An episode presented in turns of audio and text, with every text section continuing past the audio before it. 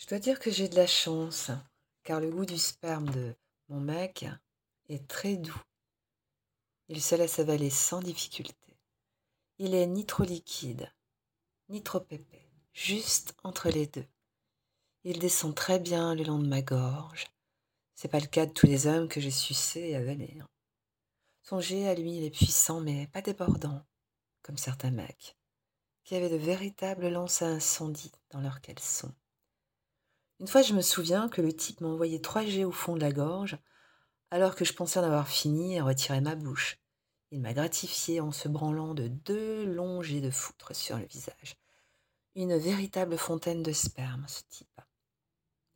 Loulou, lui, il envoie en une fois, rarement deux, et ça reste dans un volume raisonnable, ou euh, avalable, devrais-je dire. Quand sa giclée est trop importante à prendre d'un trait, eh ben dans ce cas, j'en fais déborder une petite partie au coin de ma bouche. Et il aime aussi me voir sucer d'autres mecs et les voir se vider sur ma bouche ou sur ma joue. Il m'arrive parfois d'en avaler un de temps en temps quand l'excitation est à son comble ou pour le remercier de m'avoir bien léché ou bien baisé devant mon mec. Mais je dois dire que rien ne vaut le sperme de mon chéri. Oh, rien du tout.